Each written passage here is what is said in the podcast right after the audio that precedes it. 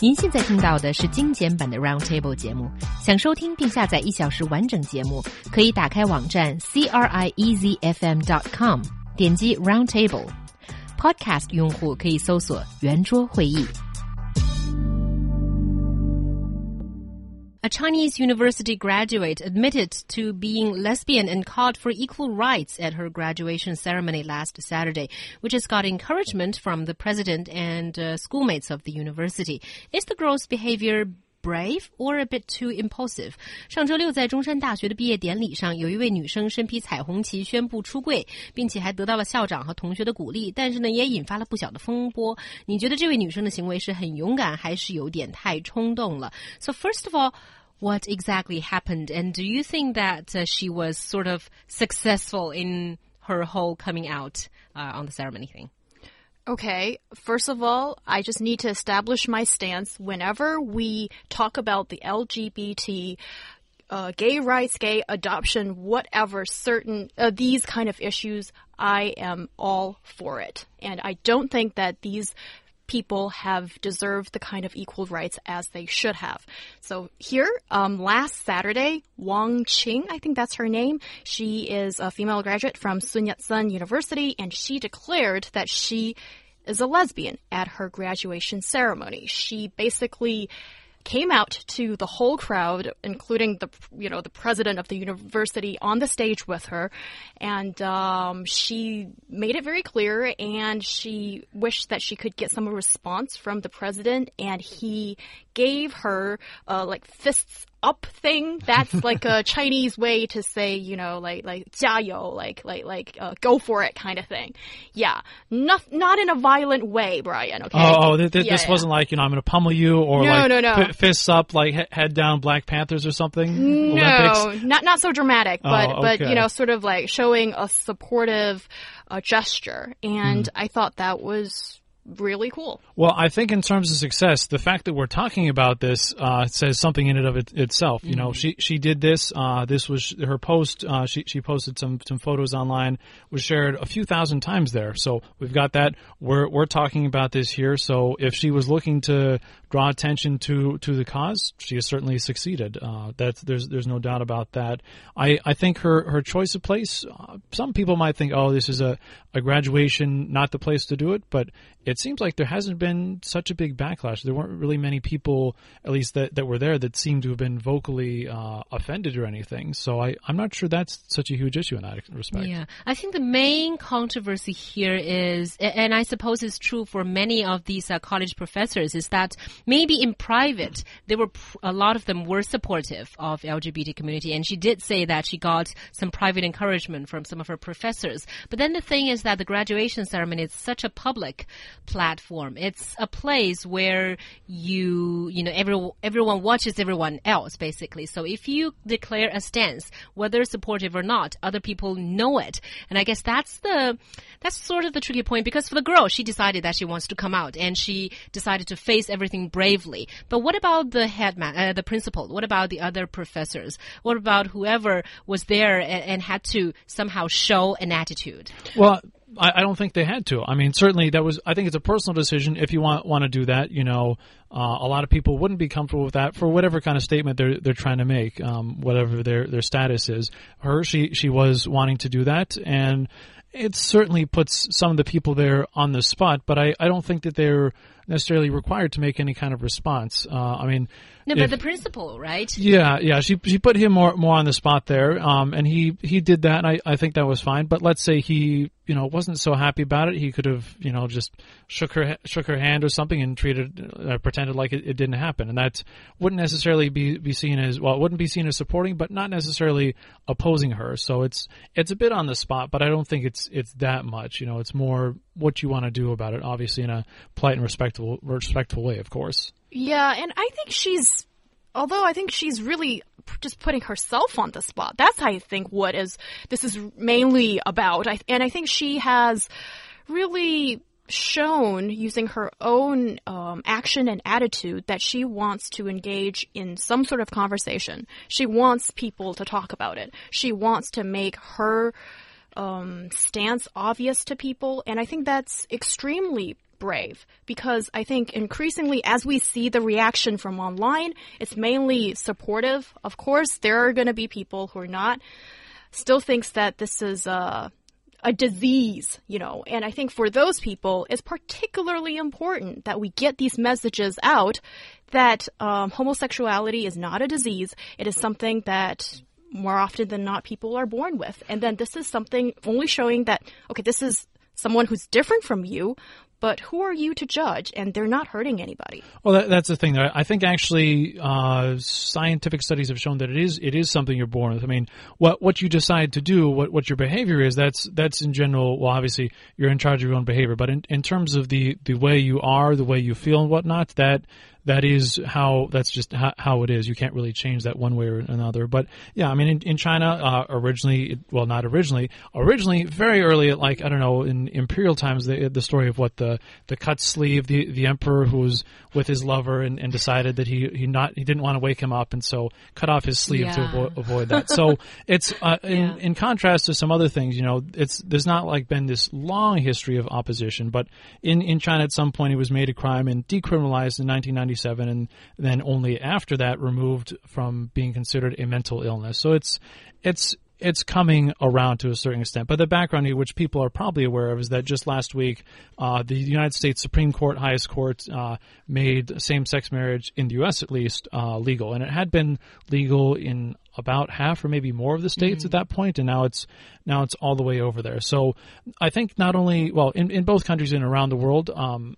sometimes it's well a lot of people who are more traditional are opposed to this because they feel it, it opposes their, their values. And I think on both sides, what's important is to be very polite and respectful about it because this is, this is a very touchy issue, but you need to treat everyone, regardless of who they are and their values, like, like another person because, you know, these are, these are very important issues to people. And I think if you do that, that makes things a lot better. Yeah. And I think what they're asking for often is, you know, well, okay, I think, uh, legalizing same sex marriage is, really too far a subject to be discussed here right now in China, but just, you know, acknowledging their existence and not penalize other people because of their sexual orientation that's a basic of the basic that we can give the respect to another person, another human being. Yeah, at least by talking about it, we're doing a little bit more than we can, right? Also, we've got a lot of listeners sending in messages, basically all of them supporting her move. Although I think this is Hong, uh, no, no, it's Wei Enhui who did say that there's a time and a place for everything,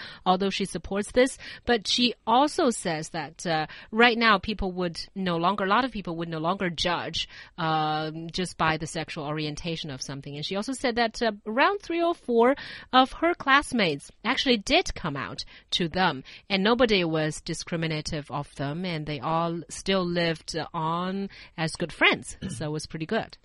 Yeah, I, I think this is a contrast with the U.S., where it's well, with, with a lot of Western Christian countries, where to in some interpretations traditionally homosexuality has been this this this sin as as, as they call it. And so that that can provide some real friction. Whereas in China again, the, the biggest issue has been that this is, you know, according to, say, Confucianism and the teachings of uh, Mencius and people like that, that, uh, you know, this is not filial because the, the way, the, there's, there's, you know, these three types of filial impiety and the worst is to have no offspring. And therefore, because you're, you're homosexual, you can't do that. But I think, well, I don't know about how adopting a kid would fit in there, but I think certainly that is providing your, your parents grandchildren and, you know, the bloodline. Why? I don't know why that's necessarily important. But in terms of filial piety, if I mean if people worried about that, I would say better to treat your elders, treat your parents well. You know, I I think it it would be more important to contact your parents regularly, you know, give, give them calls, take care of them, look after them, that kind of thing. And listeners, by the way, if you haven't called your parents recently, especially your mother, how about you go do that? Do that tonight if you haven't already. Yeah, that's a good suggestion. And I think for families, for parents, maybe especially um, Chinese parents in this case, I think it might be very difficult for them to accept it. But I think if this is your child, then okay, I don't like children, but if I have a child, then I would love him or her unconditionally. And I would love that offspring the way she or he is born. And I think it's really important to get your family uh, supportive. And I think that's also one of the biggest obstacles that the LGBT community in China find. It is one of the biggest obstacles, also because Chinese people attach a lot of importance to their parents' opinions and their parents' happiness. And I think that our parents' generation are still vastly different from our generation, because I think for us born in the 1970s or 80s or 90s, a lot of us have been exposed to this uh, often enough to for us to be able to accept that as something normal. You know, just some people are straight, some people are gay. You know, end of the story. But for our parents' generation, it's not so easy. I have one uh, friend that I just talked to the other day, whose brother has been living in Germany for a long time, and but his parents wanted the, the, the, brother, his brother, to bring their child, therefore their grandson, back to China to receive uh, education. The main reason being that they're already in primary school and their school teacher talked to them about LGBT, talked about, uh, you know, how it's normal to be gay and uh, to be straight. And then the grandparents thought that there was this horrible thing. It will confuse the kids. What if they become gay in the future? So they must bring the kids back to, uh, for education here in China.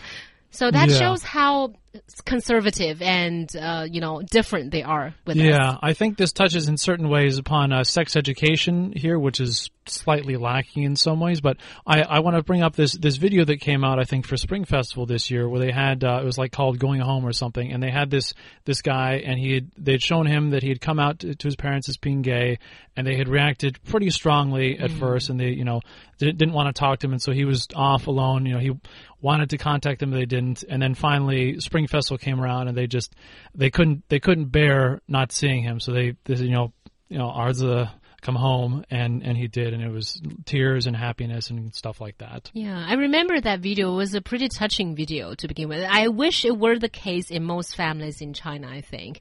And uh, I, oh, let me read out uh, one of our other messages. This is honglin oh and honglin first says brian you're really good. I think she, he she refers to the reference to the duan xiu zhi oh. story that you just said there. But uh, she also says that uh, I think the parents of course, must be shocked and maybe scared to hear about the story of their daughter coming out. But then they will be fine.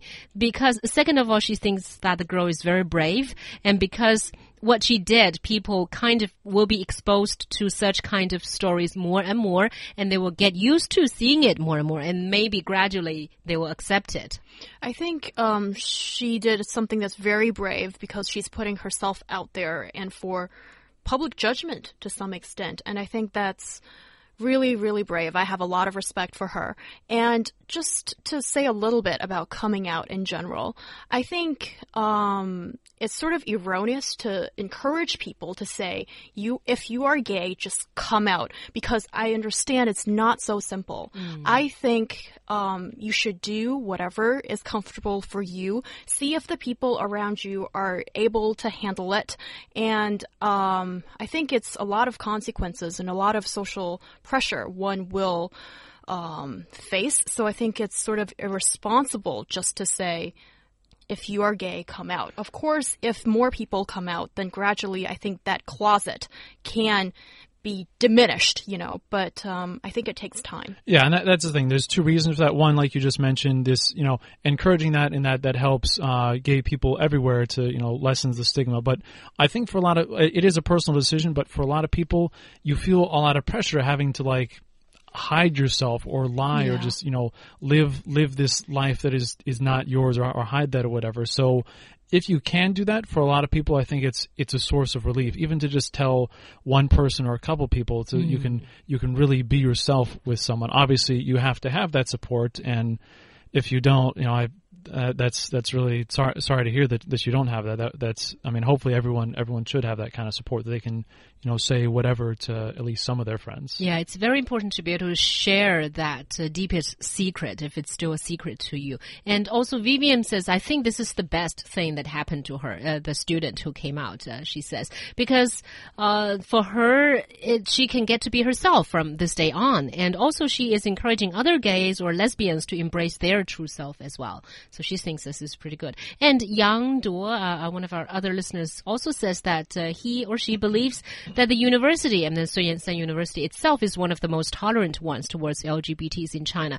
And he or she believes that there's even an LGBT student organization uh, within that school. So that says something about the university. Yeah, I know in uh, in the U.S. at least, and probably in other Western countries, a lot of schools, um, universities at least, do have these LGBT organizations. So even if you know, it, it's like a well, they talk about safe spaces, so that you know at least somewhere on campus you can go and be yourself and, and feel you know safe and, and relaxed and uh, yourself.